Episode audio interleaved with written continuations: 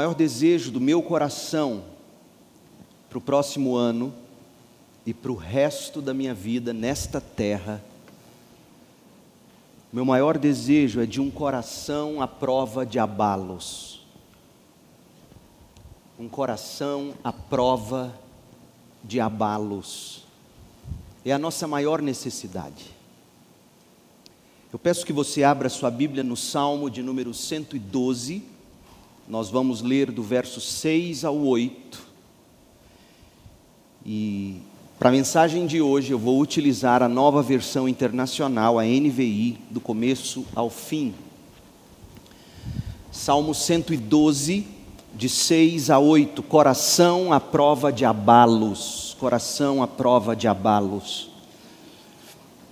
O justo jamais será abalado. Para sempre se lembrarão dele. Não temerá más notícias. Seu coração está firme, confiante no Senhor. O seu coração está seguro e nada temerá. No final verá a derrota dos seus adversários. Não temerá más notícias seu coração está firme, confiante no Senhor. No final de um ano como, como este, e aqui eu faço uma pequena retrospectiva 2020.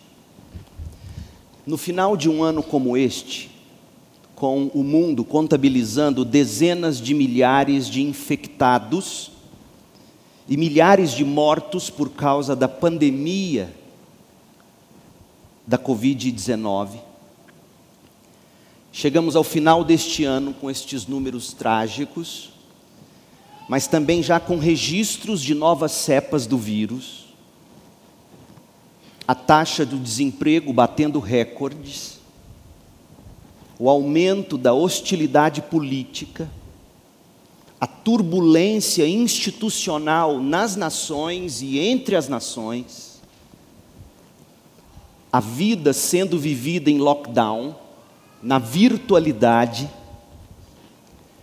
o atrito racial, as de, de, desconfianças inflamadas, um temporal com rajadas de vento de teorias da conspiração as mais diversas, os profetas do caos entregando seus oráculos aos quatro cantos, incerteza, instabilidade econômica, inflação, incêndios florestais, os mais devastadores, nuvens de gafanhoto que desta vez ameaçaram até o agronegócio brasileiro, igrejas lutando para saber como ministrar neste, entre aspas, novo tempo, fora, fora aqueles problemas pessoais e que já são dolorosos o bastante e que se arrastam há tempo na vida da gente.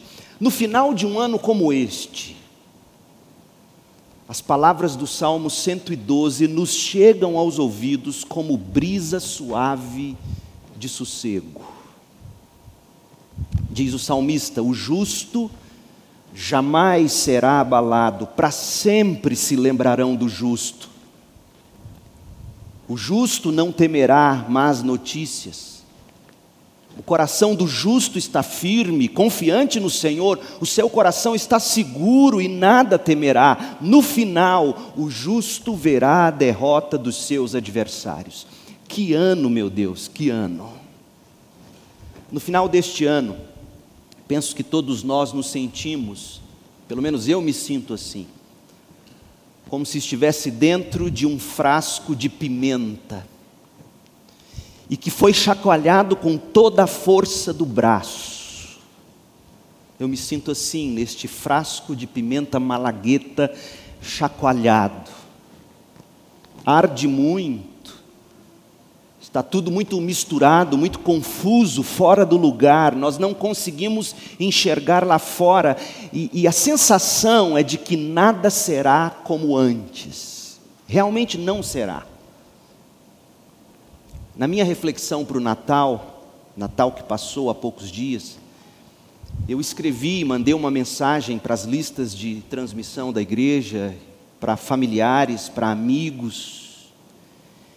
E eu penso que expressam muito bem o sentimento de todos nós, de uma forma ou de outra. Se você ouviu meu áudio, preste atenção de novo, com carinho, nestas palavras. Povo de Deus, você consegue pensar em um ano em que mais se precisou da graça de Deus do que este que ora caminha para o fim? Sim, eu sei, todos os dias, a cada momento, nós precisamos da graça de Deus para viver, prosseguir. E certamente houve anos passados em que, quando os passamos em retrospectiva, suspiramos e dissemos com o fôlego curto: Que ano difícil, meu Deus! mas nada que pudesse ser comparado com o que vivemos e ainda estamos vivendo em 2020. Este foi o ano em que a Covid-19 tirou centenas de milhares de vidas em todo o mundo e até de pessoas próximas de nós. Gente que amávamos e que por elas nós ainda derramamos lágrimas. Fora aquelas pessoas que sobreviveram ao vírus, mas carregam sequelas físicas e psicoemocionais, ainda irreparáveis e que talvez nem sejam superadas. Este foi o ano em que, talvez na história do mundo, nunca se viu tantos milhares de milhares de pessoas vivendo ao mesmo tempo em isolamento. Pais se isolaram de filhos, irmãos se isolaram de irmãos, marido e mulher isolados um do outro, na maioria das vezes dentro da própria casa, cada um no seu cômodo. Amigos isolados de amigos, crentes isolados uns dos outros e sem vir à igreja para congregar. Crianças, adolescentes, jovens, adultos e velhos se tornaram prisioneiros dentro da própria casa, sem poder sair às ruas, passear ou mesmo estudar e trabalhar. É verdade, eu sei, foi preciso que populações inteiras limitassem de algum modo a exposição ao mundo exterior para não se contrair a doença e não se multiplicar a, a propagação do vírus, sobretudo para poupar as pessoas de situação de risco, as pessoas mais vulneráveis e ainda não sobrecarregar os nossos sistemas de saúde que já são precários. Este foi o ano em que nós colocamos máscaras, escondemos sorrisos, deixamos de nos abraçar, apertar as mãos e expressar afeto com presença ou algum toque de ternura. Este foi o ano em que tensões político-ideológicas causaram polarizações ainda maiores e tensões raciais explodiram, provocando violência, destruição e até mortes. Assistimos neste ano, ou, ou até fomos vítimas de muitas divisões, rachas, separações que jamais serão reparadas, familiares amigos de longas datas e o pior de tudo, até irmãos de fé, gente unida pelo sangue de Cristo, brigaram e alguns viraram a cara para os outros. Este foi o ano em que o fechamento de comércios, a, a paralisação do sistema econômico e a diminuição da circulação do dinheiro causou quebradeiras, falências, desempregos e milhares, milhares de pessoas no nosso país e ao redor do globo sentiram a humilhação e a privação causadas pela falta de emprego, de salário, de comida na mesa, de acesso ao médico e à farmácia. 2020 foi e tem sido um ano de profundo estresse e abalos psicossomáticos sem precedentes nas últimas gerações. Eu temo que nada será como antes, nunca mais. Este foi o ano em que o nosso mundo parou para sempre. Se para melhor só Deus sabe. Humanamente falando, eu acho que esse mundo mudou para pior. Mas o maior de todos os meus medos é que o povo de Deus, os crentes em Cristo, especialmente aqueles que já achavam que não precisavam de tanto, deixem de congregar e viver a vida em comunhão na igreja.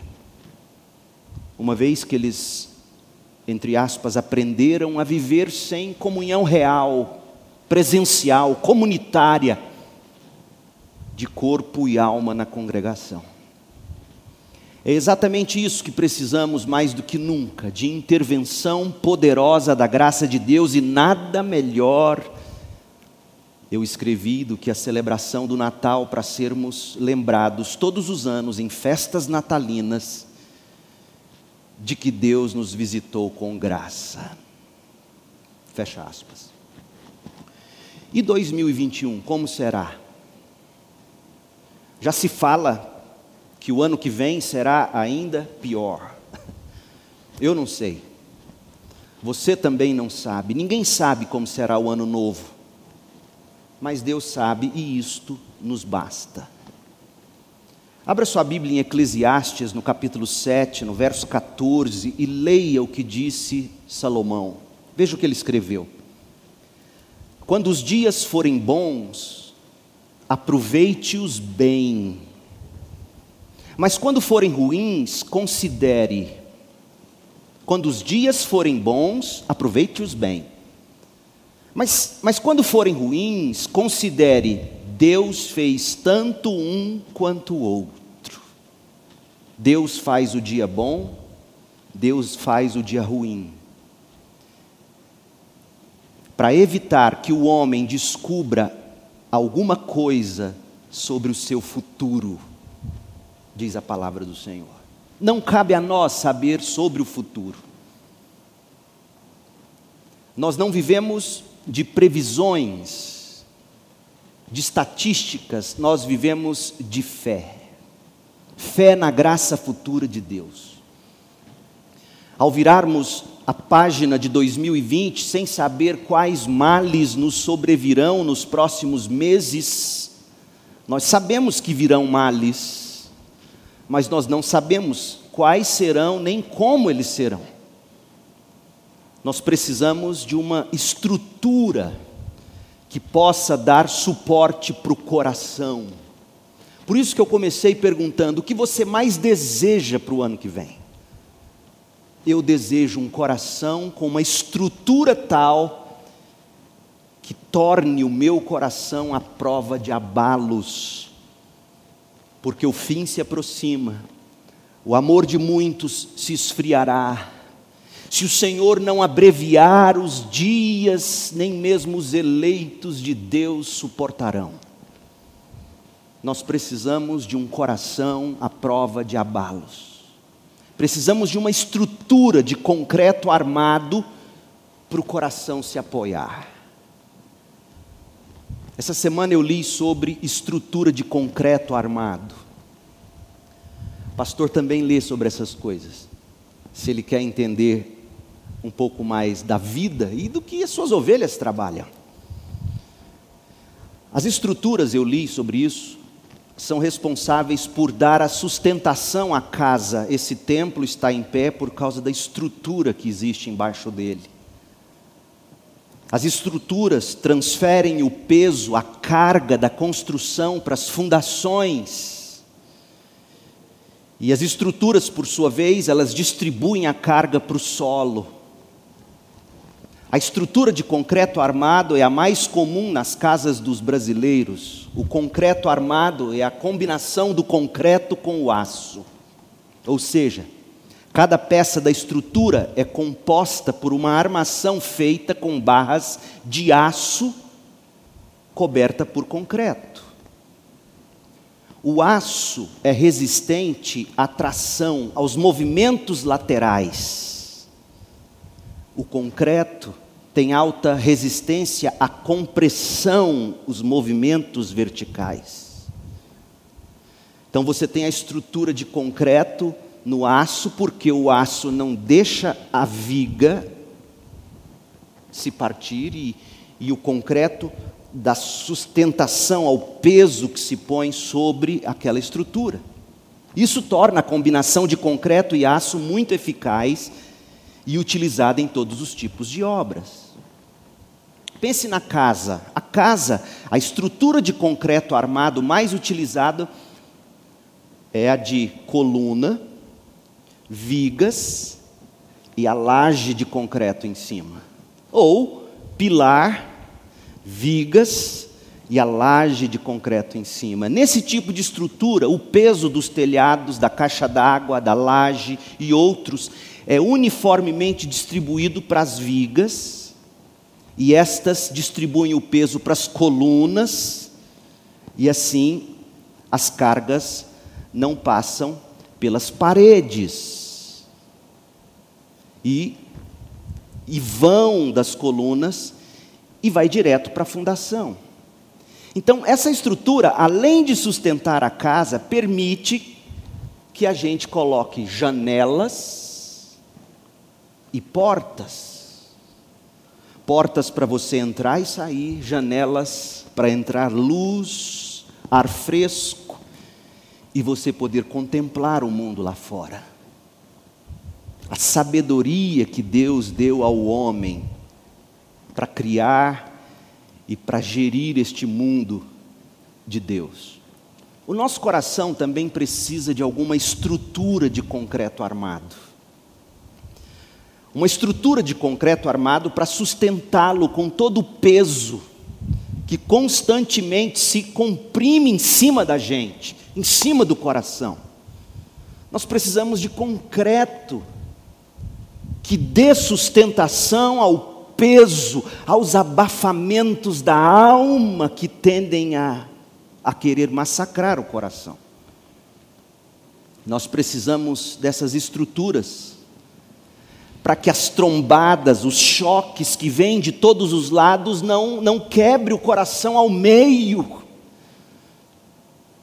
Nós precisamos dessa estrutura para que o nosso coração tenha portas por onde entram e saem as pessoas e o próprio Deus. Coração com estruturas para que a gente possa ter janelas por onde entrarão a brisa do Espírito e que poderão nos permitir enxergar as belezas gloriosas de Deus. Nós precisamos de um coração sobre estrutura de concreto armado para a gente poder sobreviver. E como construir essa estrutura? Porque eu fico vendo as pessoas e mesmo a igreja evangélica brasileira preocupada em dizer para nós o seguinte: você vai vencer, você tem que vencer, você nasceu para vencer, eis como vencer. Eu não vejo as pessoas preocupadas em preparar o coração para os temporais. Por isso que 2020 foi revelador, ele nos mostrou o quanto o coração das pessoas está construído sobre tudo, menos sobre uma estrutura de concreto armado. Como as pessoas são frágeis, mesmo, mesmo se dizendo cristãs, mesmo antigas em igreja, como elas são frágeis, como elas são carnais, como elas são mundanas. Eu quero um coração em concreto armado, em estrutura de concreto armado, porque no mundo eu e você vamos ter aflições. Como construir essa estrutura? A gente constrói essa estrutura, diz o próprio Senhor Jesus, ouvindo a palavra e praticando-a. Abra sua Bíblia em Mateus 7, 24.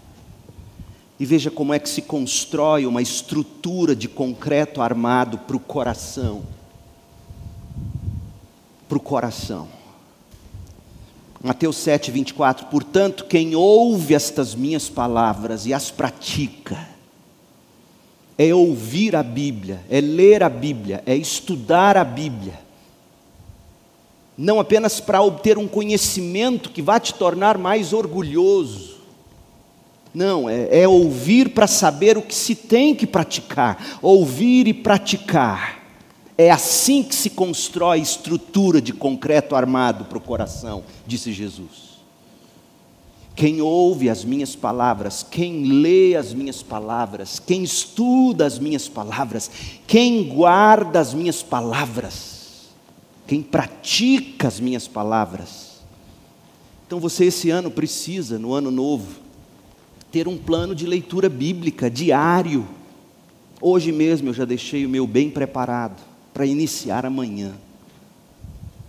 Você tem que ter um plano para ler a Bíblia, para ouvir a Bíblia, para escutar mensagens, para ler bons livros. Você tem que ouvir as palavras de Deus e praticá-las. Por quê?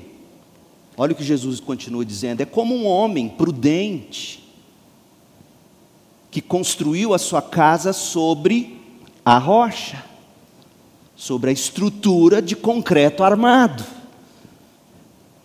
Por que, Senhor Jesus? Qual é a necessidade disso? Porque vai cair a chuva.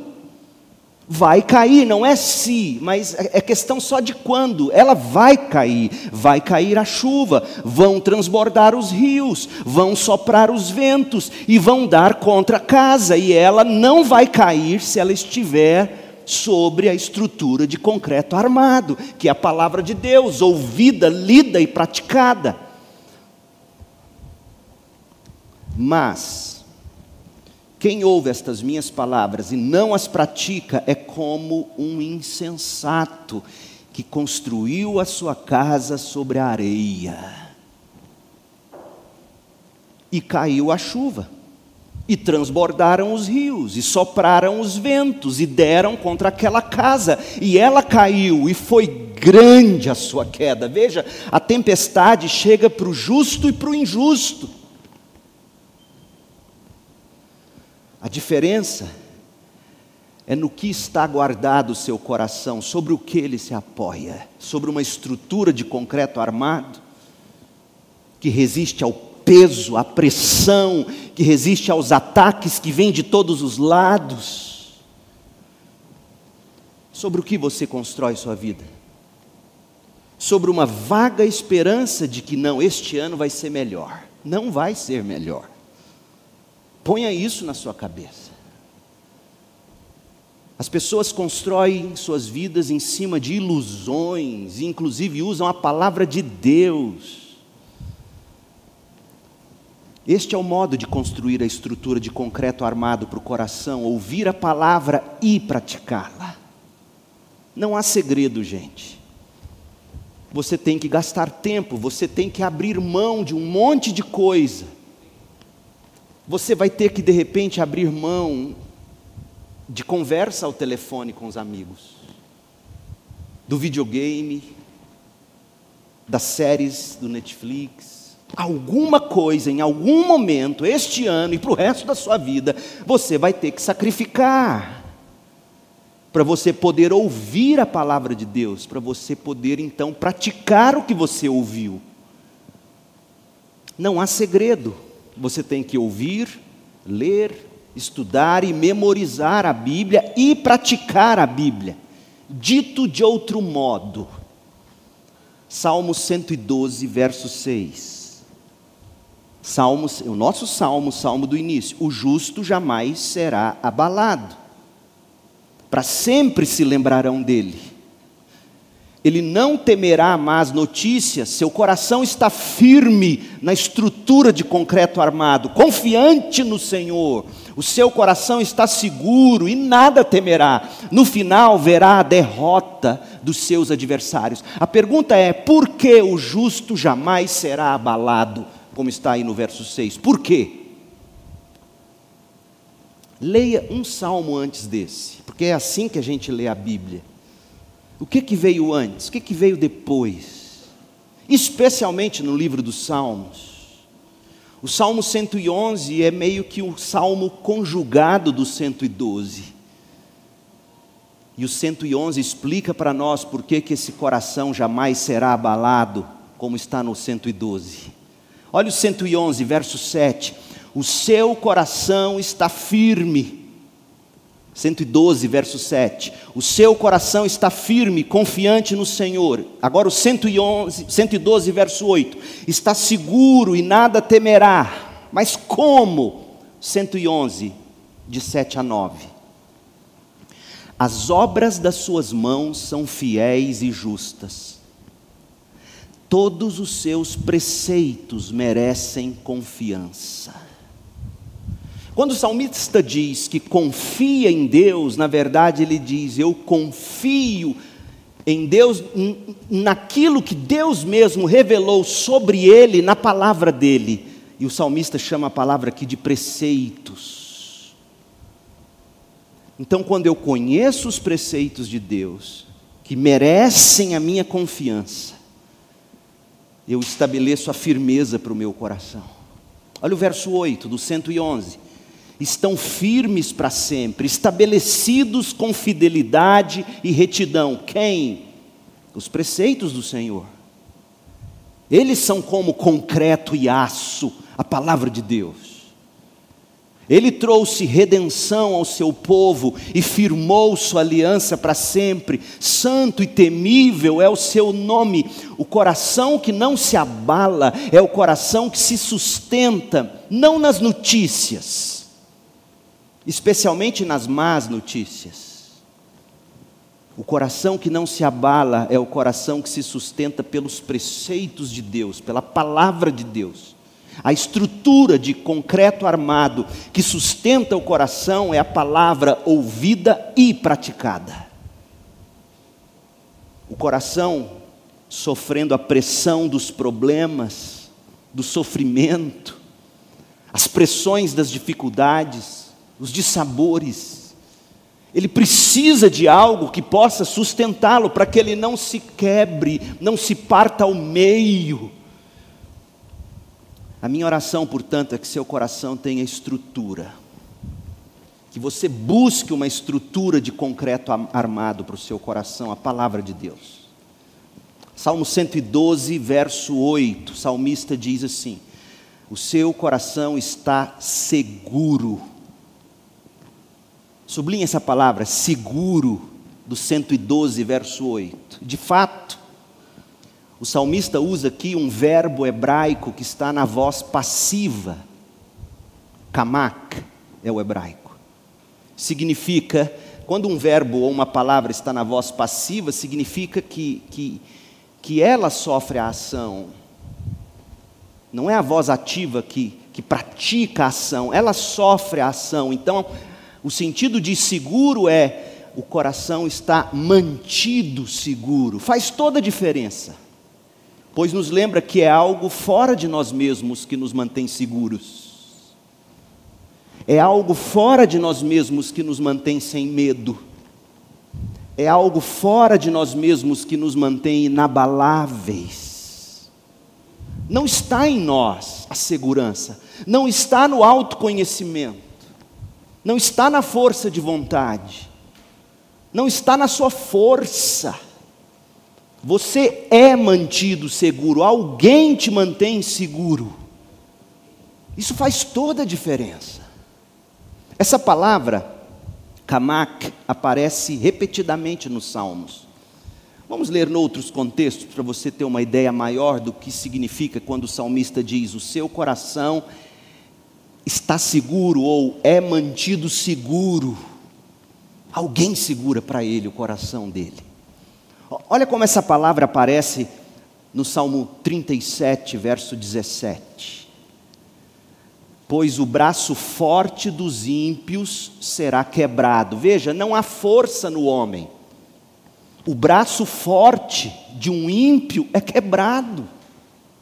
Por mais que ele se julgue forte mas o Senhor sustém os justos.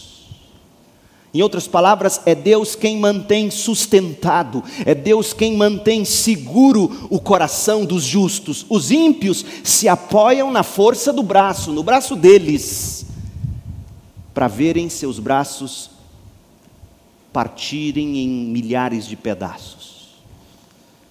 Mas o justo não, ele o Senhor sustenta o coração, o Senhor mantém sustentado o justo. Salmo 51, 12.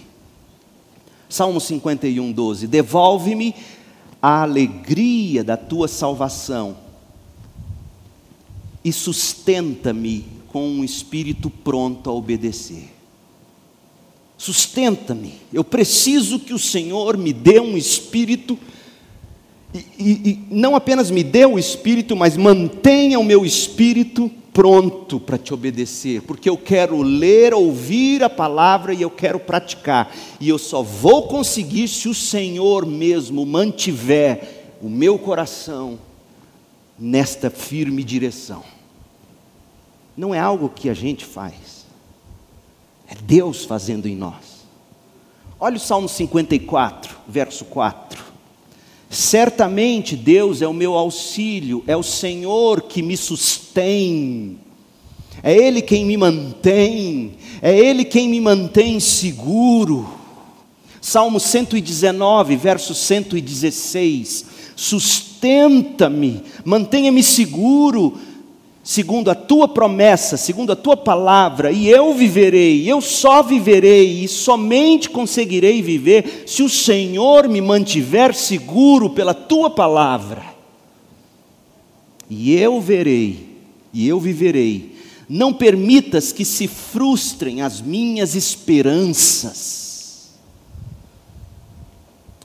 Como, como o salmo ele, ele é escrito de uma forma que a segunda cláusula da frase geralmente elucida a primeira e vice-versa, o que o salmista está dizendo é que às vezes as nossas esperanças são frustradas, porque nossas esperanças são construídas não segundo a tua promessa.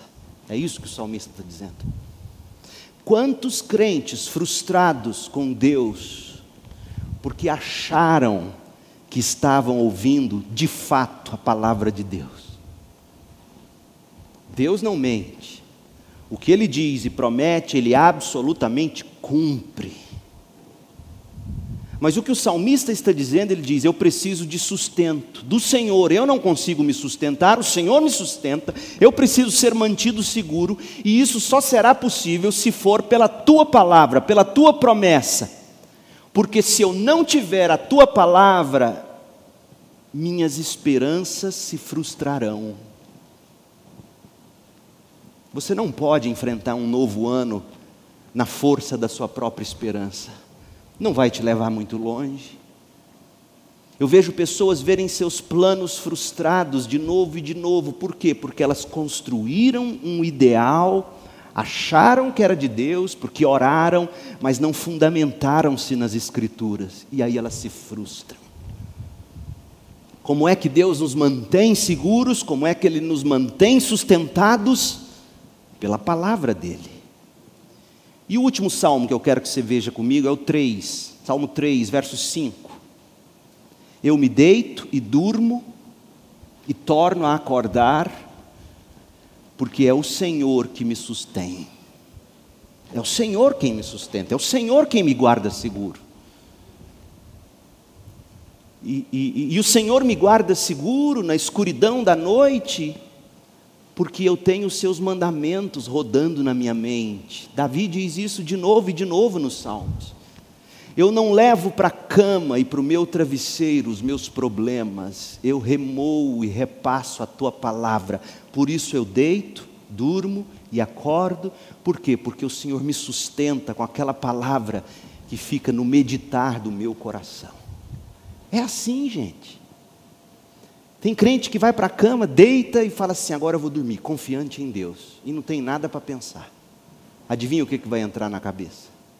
O que não presta. Você tem que ir para a cama com uma promessa de Deus, com um versículo de Deus. Um trecho da Bíblia na sua cabeça ali, ó, para você combater os outros pensamentos. E aí sim, você como salmista vai se deitar, vai dormir e vai voltar a acordar, porque o Senhor te sustenta pela palavra. Pastor, eu não dou conta, não tem problema. Tem esse negocinho chamado celular, fone. Você pode muito bem pôr a Bíblia e ouvir a Bíblia. Não é nem o sermão do pastor Leandro. Esquece meu sermão. Ponha um salmo e, e, e ouça de novo, e de novo, e de novo. E o Senhor te sustenta dessa maneira. Não ser abalado, Salmo 112, verso 6, Estar firme no Senhor, Salmo 112, verso 7, é ser sustentado, é ser mantido seguro pelo Senhor mesmo, Salmo 112, verso 8. Não é tanto o que você faz, mas o que Deus faz em você e por você, não é pura coragem. Eu não estou chamando você a ter coragem para o novo ano, não, é isso. Não é pura coragem, não é mera paciência ou apenas sobriedade, mas é dependência. Dependência de quem sustenta você. E quem sustenta você é o Rei todo sábio, todo poderoso e todo amoroso, que é sobre tudo e sobre todos. A estabilidade do coração, a estrutura de concreto armado, vem de se conhecer aquele que de fato sustenta a sua vida, de se apegar a tudo que ele prometeu para nós em Cristo Jesus. É assim. Salmo 112 verso 6. O justo jamais será abalado. Por quê? Olha a explicação no verso 6. Olha para a Bíblia e veja. Para sempre se lembrarão desse homem. Por quê? Verso 7. Não temerá más notícias, seu coração está firme. Como? Confiante no Senhor.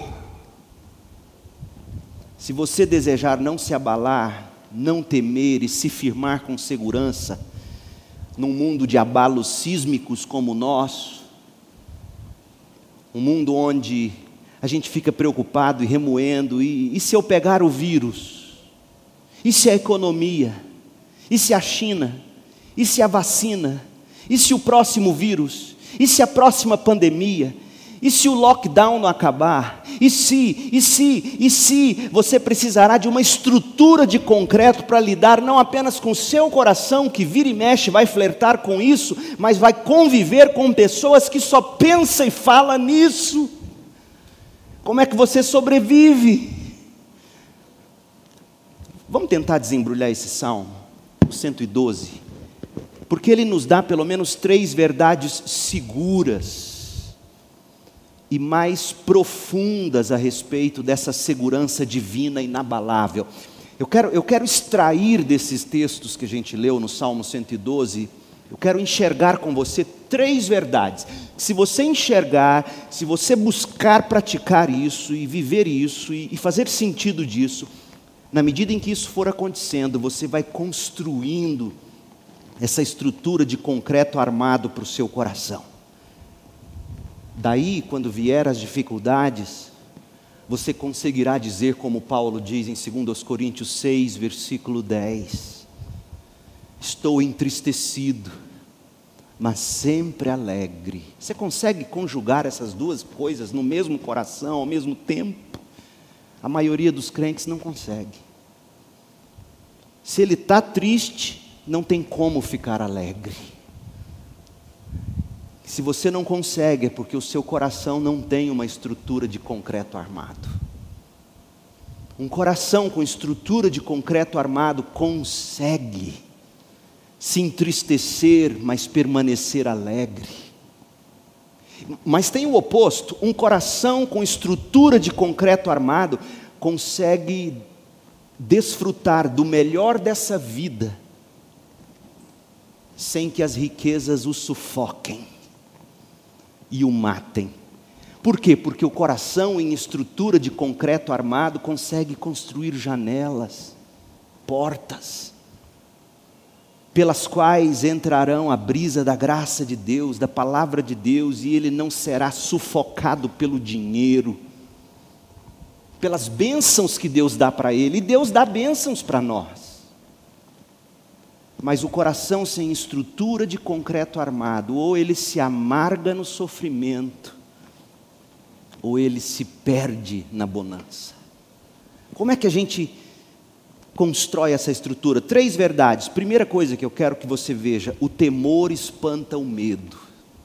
Segundo, a obediência sustenta a coragem. Terceiro, a esperança ilumina o vale. O temor espanta o medo. A primeira coisa muito clara no salmo é que estar seguro em Deus, ou ser sustentado por Deus, verso 8, é fruto do temor a Deus. Olha o primeiro versículo, Salmo 112, verso 1. Aleluia! Como é feliz o homem que teme o Senhor. E aí, a partir do verso 2 até o fim, o salmista vai mostrar para nós o que significa temer o Senhor.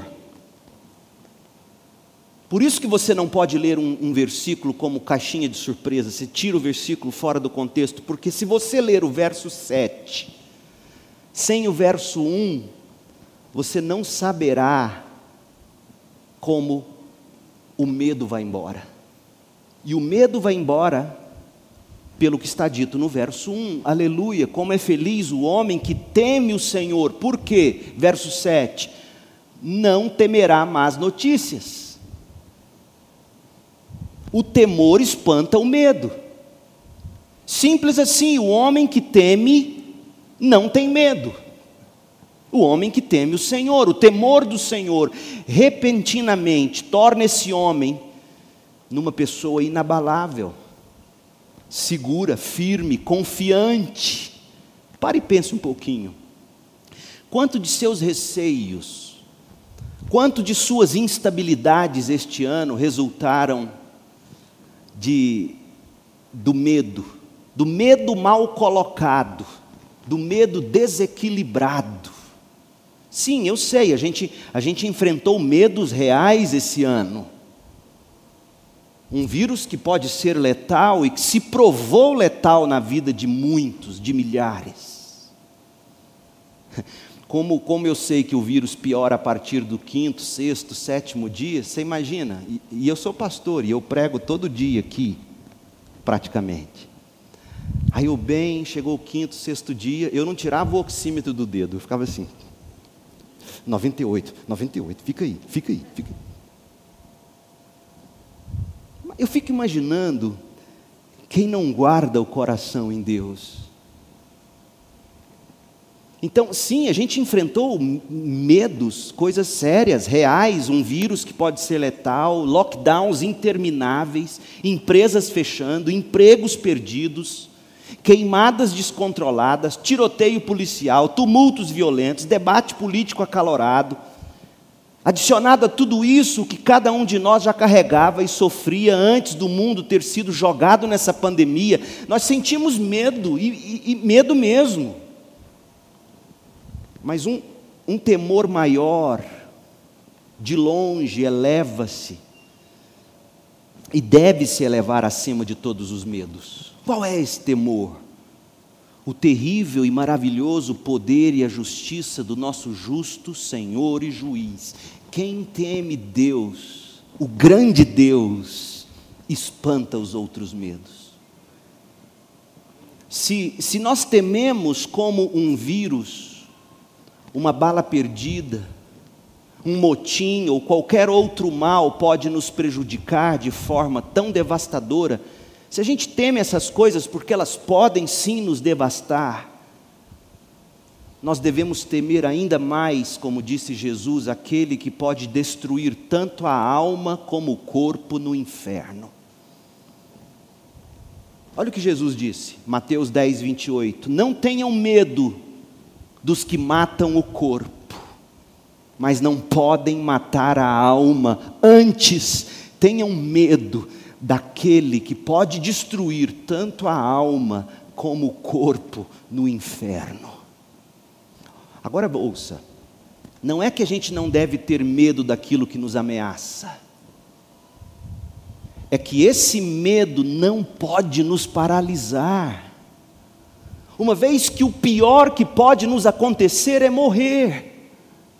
Agora, Deus, esse sim a quem devemos temer, ele destrói tanto a alma como o corpo no inferno. Sim, o sofrimento eterno é o que de mais terrível poderá sobrevir a qualquer pessoa, mas se eu tenho o sangue de Cristo me cobrindo, morte Gente, vamos ser honestos.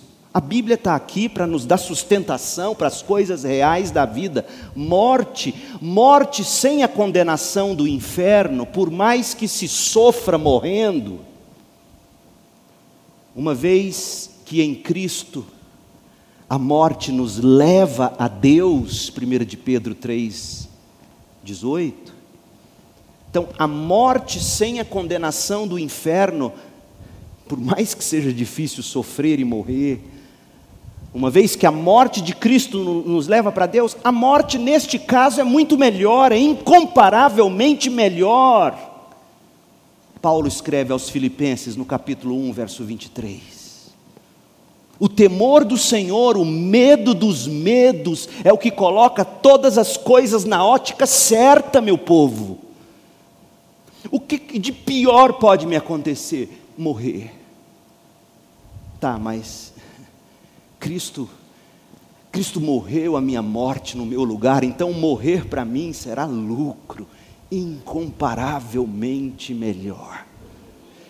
Isso significa que você vai sair aí na rua sem máscara, sem se cuidar? Não, não, não é isso, não é irresponsabilidade. Mas o medo não vai te parar.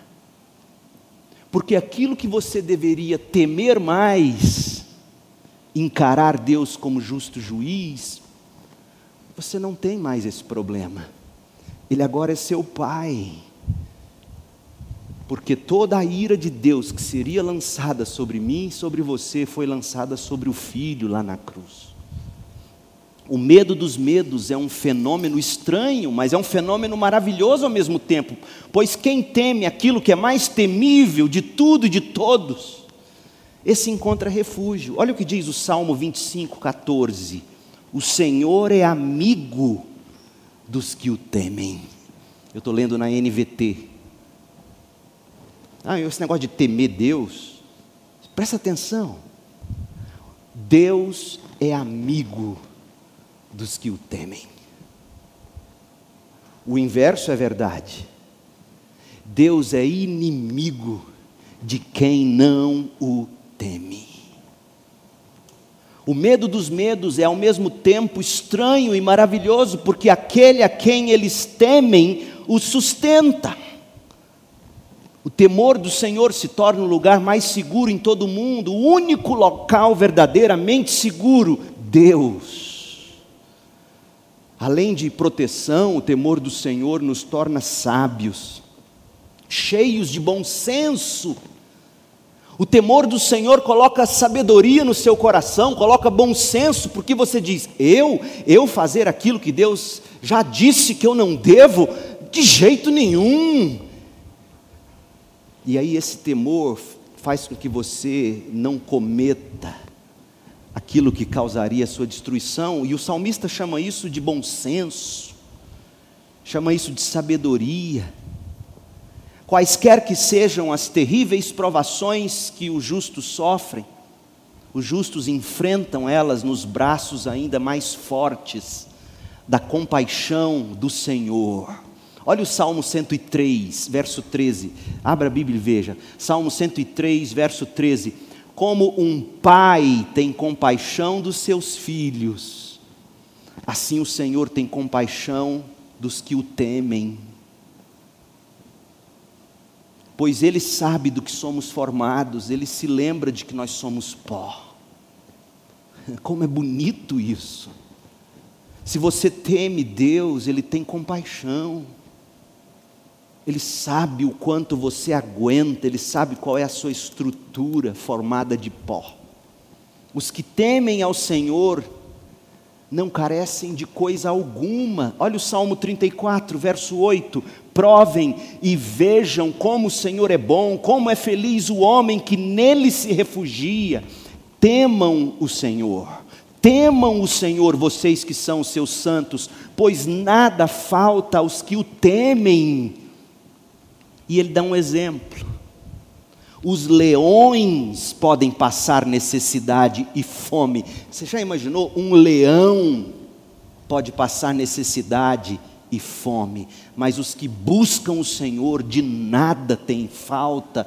Venham, meus filhos, ouçam-me, eu lhes ensinarei o temor do Senhor, ouçam minhas palavras, minhas palavras ensinarão o temor do Senhor, e esse temor do Senhor, uma vez que você se coloca debaixo dele como pintinhos, debaixo das asas da galinha, encontram tudo de que carecem o temor do Senhor espanta o medo. Aleluia! Como é feliz o homem que teme o Senhor, não temerá más notícias, seu coração está firme, confiante no Senhor. Venham as notícias, e elas virão.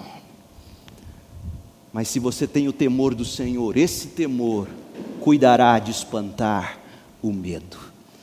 Segundo lugar, a obediência sustenta a coragem.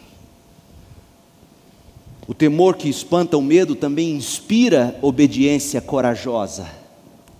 O salmo é todo sobre isso.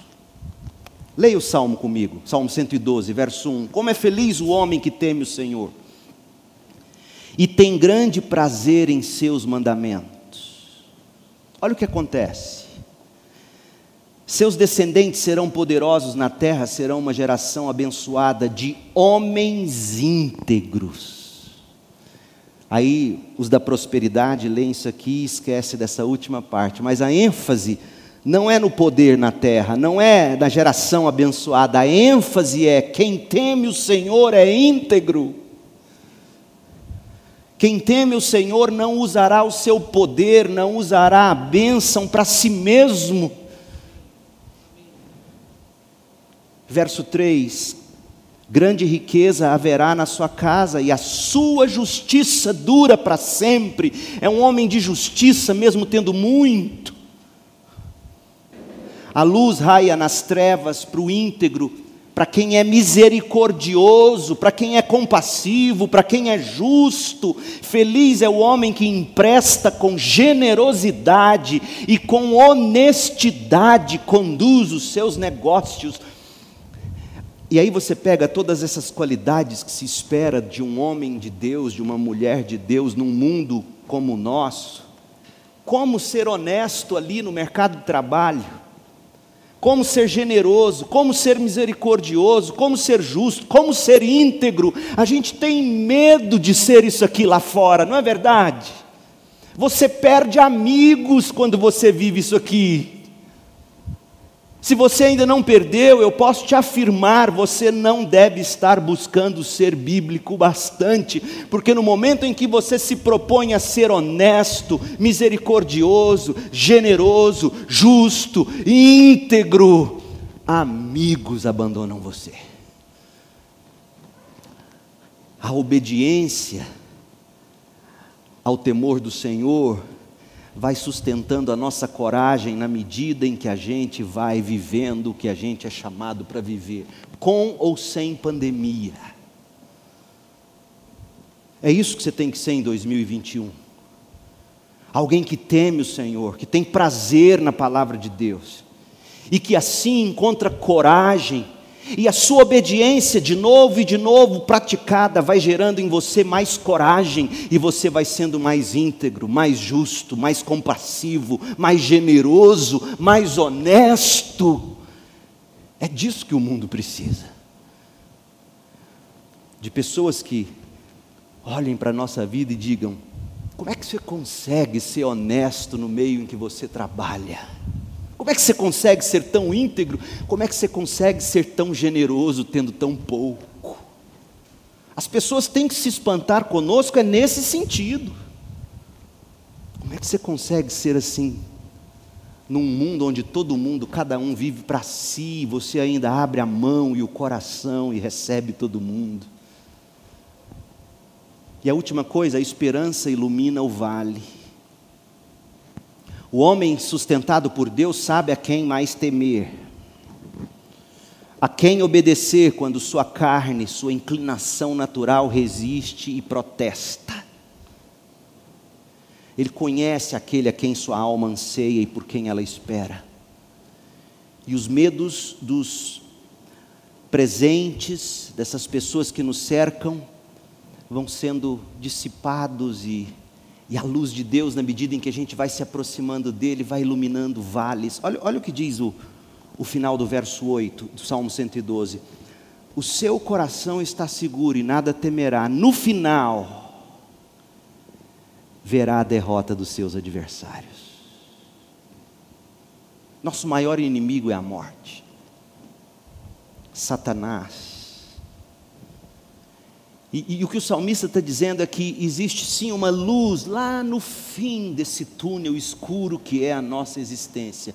No final, nós veremos a derrota definitiva do mal há esperança. Sua adversidade vai terminar, seus inimigos vão cair, seu triunfo vai chegar, mesmo quando, quando você for assaltado por provações e tristezas. É isso que a Bíblia ensina, segundo os Coríntios 4:16.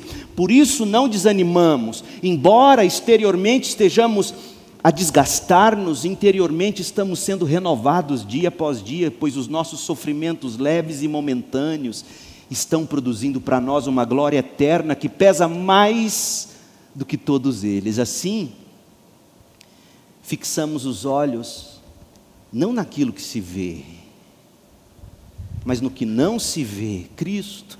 Quanta gente neste momento, há poucos minutos do ano novo, fixando os olhos no que se vê para 2021. Quanta gente querendo a bênção, e Deus apenas um meio para pegar a bênção. Paulo diz: tire os olhos dessa bênção. Tire os olhos da bênção de 2021, arranque seus olhos dessas coisas que se veem, Coloque os olhos naquilo que naturalmente a gente não enxerga, a glória de Cristo, a glória do céu. Coloque os seus olhos lá, e na medida em que seus olhos estão lá, na medida em que você contempla o fim, e você começa a ler o Apocalipse a partir do capítulo 20, capítulo 17, 18, 19, 20, você vai vendo Deus destruindo os inimigos, o fim chegando e a luz rompendo. Oh, meu povo, se eu tivesse tempo para ler para vocês esses textos do Apocalipse. 2021 já está aí, batendo as portas. E não importa para nós como ele será, mas o que importa é temer o Senhor e ter grande alegria nos mandamentos de Deus. Que venha 2021, que venha, venha como vier porque nós já sabemos que o temor do Senhor espanta o medo. Nós sabemos que a obediência alimentada pelo temor do Senhor sustenta a coragem. E a esperança que em Cristo não decepciona, iluminará os vales sombrios do amanhã e até aquele dia quando veremos o nosso Senhor face a face. O justo jamais será abalado, para sempre se lembrarão dele, não temerá más notícias, seu coração está firme, confiante no Senhor, o seu coração está seguro e nada temerá. No final, verá a derrota dos seus adversários, e veremos isso pelo que Cristo conquistou para nós na cruz, que é o que vamos celebrar agora.